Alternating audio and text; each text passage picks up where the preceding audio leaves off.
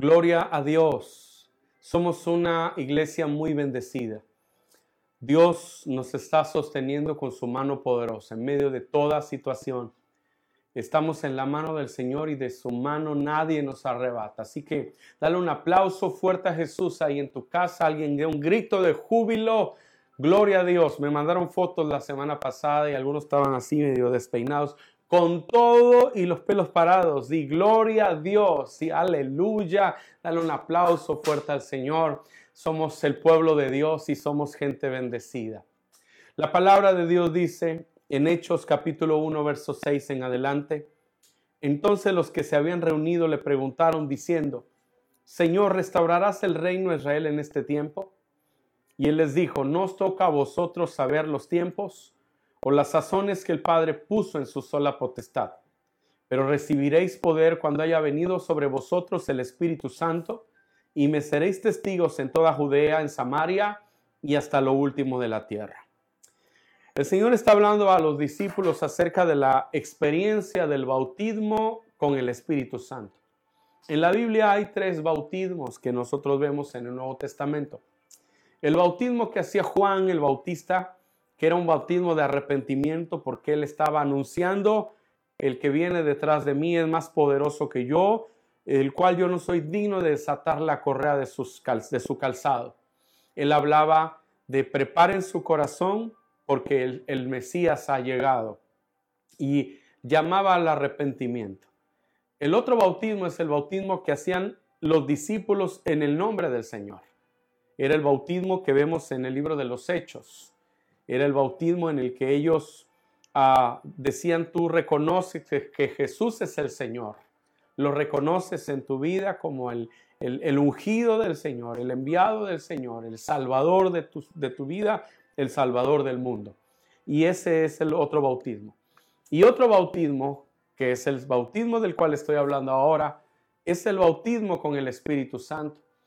Eso es lo que eh, eh, oíamos y leíamos cuando vemos a Juan Bautista, Juan Bautista dijo, yo lo bautizo con agua, pero detrás de mí viene uno que es más poderoso que yo, del cual no soy digno de desatar la correa de su calzado, y él los bautizará con Espíritu Santo y fuego.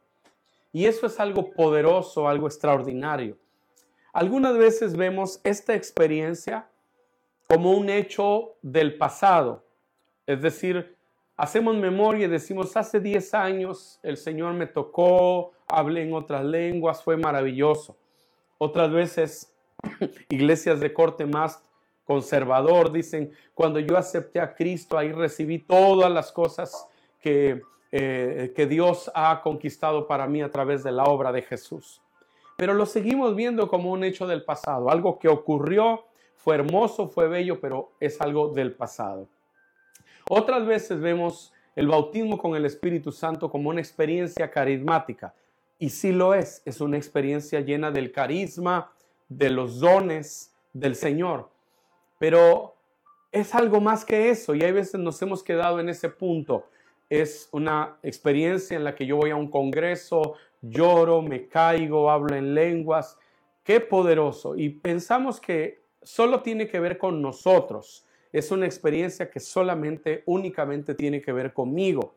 Otras veces vemos el bautismo del Espíritu Santo como una herramienta para ministrar, decir, yo necesito el poder para poder predicar, poder para ministrar sanidad, y es como que el Espíritu Santo trae una caja de herramientas y me las da. Pero cuando leemos Hechos 1.8 vemos que el bautismo del Espíritu Santo implicaba ser empoderados y no solo para nosotros, sino para las naciones del mundo. Cuando los discípulos hicieron esta pregunta, ellos están pensando en ellos. Algunos pensamos que esta época es muy difícil, pero la época que los discípulos vivían en la que estaban bajo el poder del imperio romano, era, era muy válida la pregunta que ellos hicieron, ¿restaurarás el reino a Israel en este tiempo? Era válida, ellos querían saber, ¿vamos a ser libres vas a quitar el yugo de Roma de nosotros. Pero el Señor les habló y lo que les dijo en, una paráfrasis sería algo como esto. Recibirán poder y van a ir más allá de sus necesidades. Van a ser testigos en todas las naciones de la tierra. Y eso es algo en lo que yo quiero enfocar su corazón en este día. Hay veces el bautismo del Espíritu Santo se ha quedado en una experiencia del pasado, una, experiencia carismática, una herramienta para ministrar, pero la realidad es que el bautismo del Espíritu Santo implica que Dios nos sumerge en su presencia para que en esa unción en la que nos ha sumergido vayamos a las naciones del mundo y las impactemos con el poder del Señor. Así que ser bautizados con el Espíritu Santo es una unción que viene a ti para que tú toques las naciones del mundo con el poder del Señor. No solo para que tú seas edificado, sino para que tú seas un testigo fiel que disipule naciones por el poder del Señor. Por eso, en este día que estás enfrente a tu pantalla, tú puedes decir a Dios, lléname de tu poder, bautízame con tu Espíritu Santo. Yo quiero, Señor, ser ungido por ti para mostrar tu gloria a mis vecinos, mostrar tu gloria a mis compañeros de trabajo. Es más, etiqueta esta transmisión a alguien más al rato y, bendícelo con la palabra y el poder del Señor.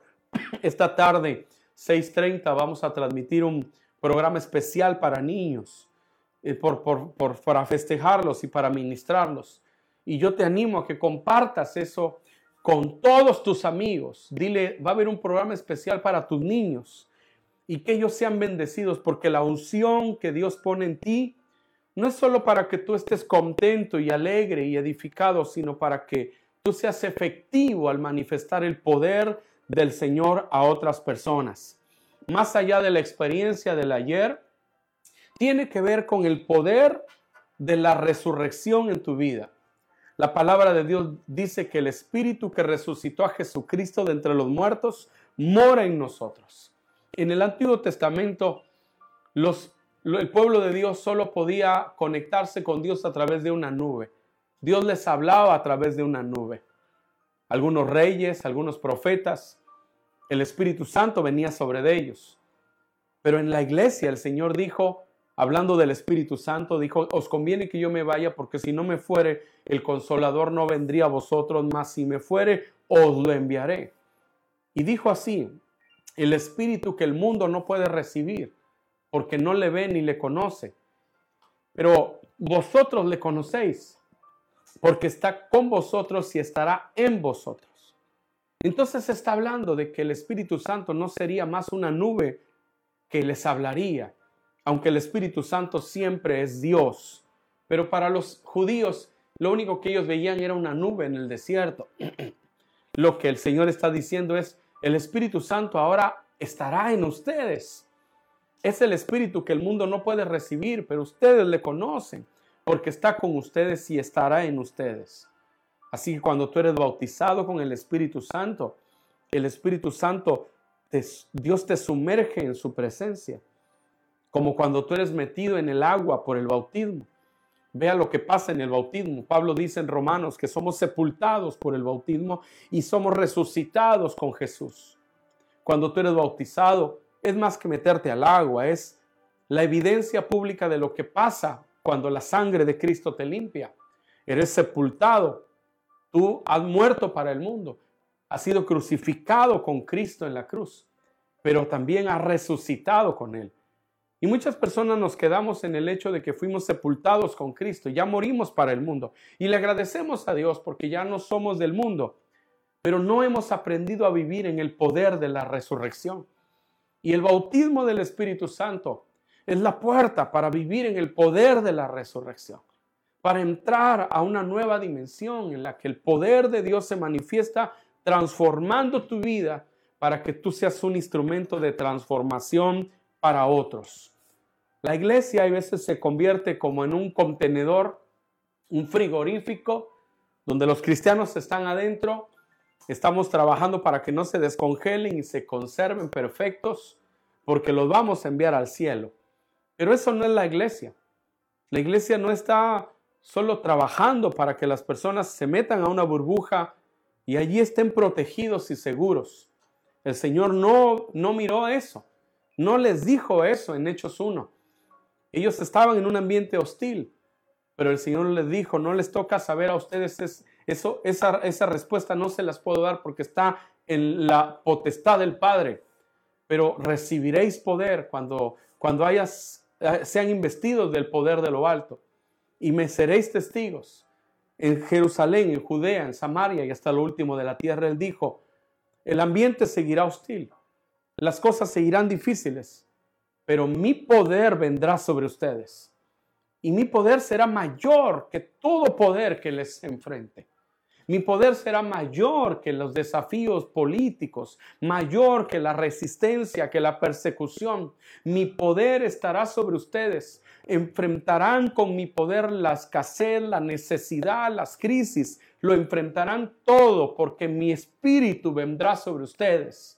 Y no solo lo enfrentarán, no serán, no serán sobrevivientes, serán conquistadores. Serán testigos de mi poder en Jerusalén, en su ciudad podrán ver su ciudad impactada con el poder de Dios, porque el Señor lo hará, el Señor lo manifestará en sus vidas. Entonces, tú y yo necesitamos aprender a vivir en esa unción, en ese poder. Necesitamos decir, Espíritu Santo, bautízame, envuélveme en tu presencia, lléname de tu poder. Y ese poder hará que tú te conviertas en un instrumento de transformación. No es que van a ser transformados ellos. Tú vas a ser transformado. Yo recuerdo cuando fui bautizado con el Espíritu Santo, tenía 15 años. Sentí un calor que llenó todo mi cuerpo. Empecé a temblar y a llorar intensamente. Y luego un lenguaje especial salió de mis labios. Era el Espíritu Santo. Ese Espíritu Santo está aquí ahora, ahí contigo. Él está sobre ti ahora. Él quiere llenarte de su poder. Esto es como un río en el que tú te sumerges. Dios le habló a Ezequiel y le mostró el río de Dios, le mostró al Espíritu Santo simbolizado en un río y dijo que todo lo que entrare en ese río vivirá y que todo lugar donde ese río llegara, todo lo que el río tocare, también viviría. Así que vea lo que pasa cuando tú te sumerges en el Espíritu Santo. La vida de Dios viene a ti. Las cadenas se romperán, los yugos se pudrirán, porque el yugo se pudrirá por causa de la unción. Cuando tú te sumerges en el río, lo enfermo va a ser sano, lo que está dañado va a ser restaurado. Pero no solo eso, sino que el río te va a llevar, te va a mover. No es el agua hasta los tobillos donde tú tienes el control, es cuando tú te sumerges en el río, que entonces ese río te lleva y donde el río llega, la vida de Dios llega.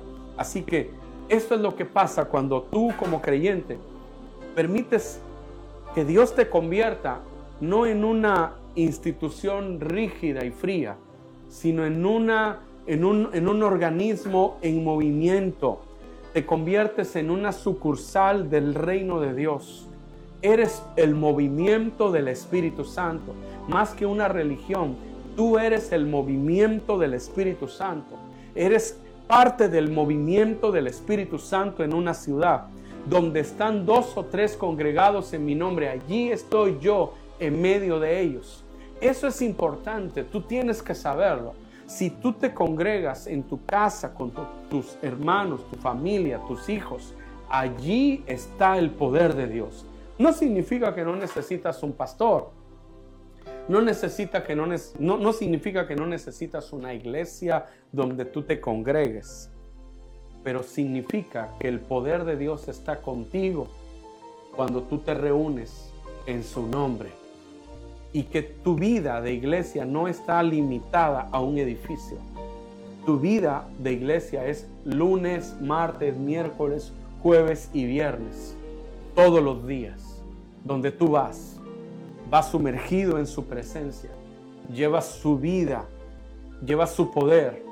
Por eso estos días aprovecha a hablarle a alguien del amor de Dios.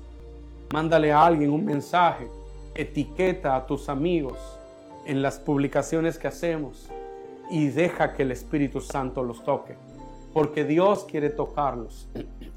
Este día el Espíritu Santo quiere venir sobre ti, quiere transformarte quiere liberarte y que tú vivas en el poder de la resurrección. El Señor dijo, me serán testigos en toda Jerusalén, en Judea. Esta ciudad necesita ser transformada. Y no puede ser transformada de un solo golpe.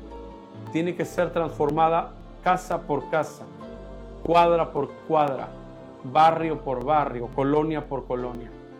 Tú eres una casa de oración. Si no lo eres, decide que este día vas a empezar a ser una casa de oración, es decir, un hogar comprometido en orar por tu vecindario. Y vas a orar por los vecinos de enfrente, los de atrás, los de la derecha, los de la izquierda.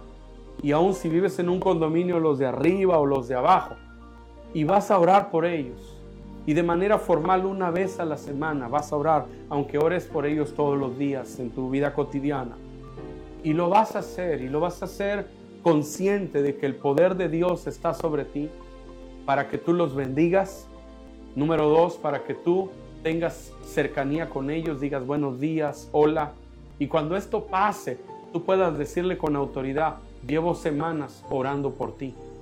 No será una mentira ni un cliché, será una verdad has estado orando por tu vecino. Número tres, tendrás la oportunidad de ministrarlo, ministrar sanidad, ministrar libertad, ministrar a su vida, a su casa, a su matrimonio. Y número cuatro, podrás proclamar el mensaje de Jesucristo en sus vidas y su corazón estará listo para abrirse a la palabra del Señor. ¿Por qué? Porque el Espíritu Santo está sobre ti. Porque Dios ha puesto su unción sobre ti. Y si no, hoy puedes decirle, Señor, bautízame en tu poder, porque esa es una unción para disipular naciones con el mensaje del Evangelio. Hoy quiero pedirte que oremos, que cierres tus ojos ahí donde estás, que le digamos al Señor, Señor, yo quiero hoy que tú me envuelvas en tu presencia. Yo quiero que tú me bautices con Espíritu Santo y con fuego. Y Él lo va a hacer allí donde estás. Su presencia vendrá sobre ti. Y dedica tiempo a partir de hoy a orar en privado, a tomarte tiempos a solas para hablar con Él y decirle, oh, ven sobre mí, ministra a mi vida, envuélveme en tu presencia, sumérgeme en tu presencia, para que yo viva en el poder de la resurrección. Levanta tus manos ahí donde estás. Quiero pedirle a todos los jefes de renuevo en casa, los responsables de Renuevo en Casa, oren con su familia ahí donde están y oremos. Padre Celestial, agradecemos por tu Espíritu Santo que ha sido enviado a nuestras vidas, ha sido enviado a la iglesia, para que como iglesia podamos vivir en el poder de la resurrección. Tú nos has llamado a sumergirnos en tu río y en ese río movernos para que donde vayamos la vida tuya descienda. Padre, nos has sumergido en tu río y en tu fuego, porque el fuego seca, consume y quema toda ligadura, toda atadura. Tu fuego descienda sobre tu pueblo y toda atadura sea rota, sea quitada en el nombre de Jesús. Y también, Padre, oro que tus hijos puedan ser envueltos en tu presencia para que nuestros corazones sean transformados, nuestros matrimonios, nuestra familia, nuestro vecindario, nuestra ciudad y nuestro país. Señor, glorifica tu nombre. Muestra tu gloria en cada familia, que se conviertan en un faro que ilumine ese vecindario y que lleven el mensaje de Jesús alrededor de sus casas, alrededor de sus compañeros de trabajo, de sus compañeros de clase. Espíritu Santo, sopla sobre nosotros ahora. En el nombre poderoso de Jesús. Amén.